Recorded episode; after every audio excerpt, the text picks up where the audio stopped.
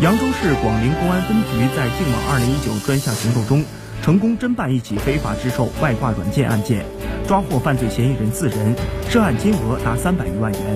民警审讯获悉，该团伙中魏某主要负责外挂的制作和销售，段某充当客服，付某负责游戏外挂中的答题模块，申某负责脚本的开发和维护。令人意想不到的是，今年三十岁的申某竟是中科大博士生，安徽合肥人。供职于合肥一家能源类企业。据申某交代，他本来的博士专业和计算机、软件等无关，因为兴趣爱好，他通过自学熟练掌握了计算机代码编程。目前，四名犯罪嫌疑人已被移送检察院审查起诉。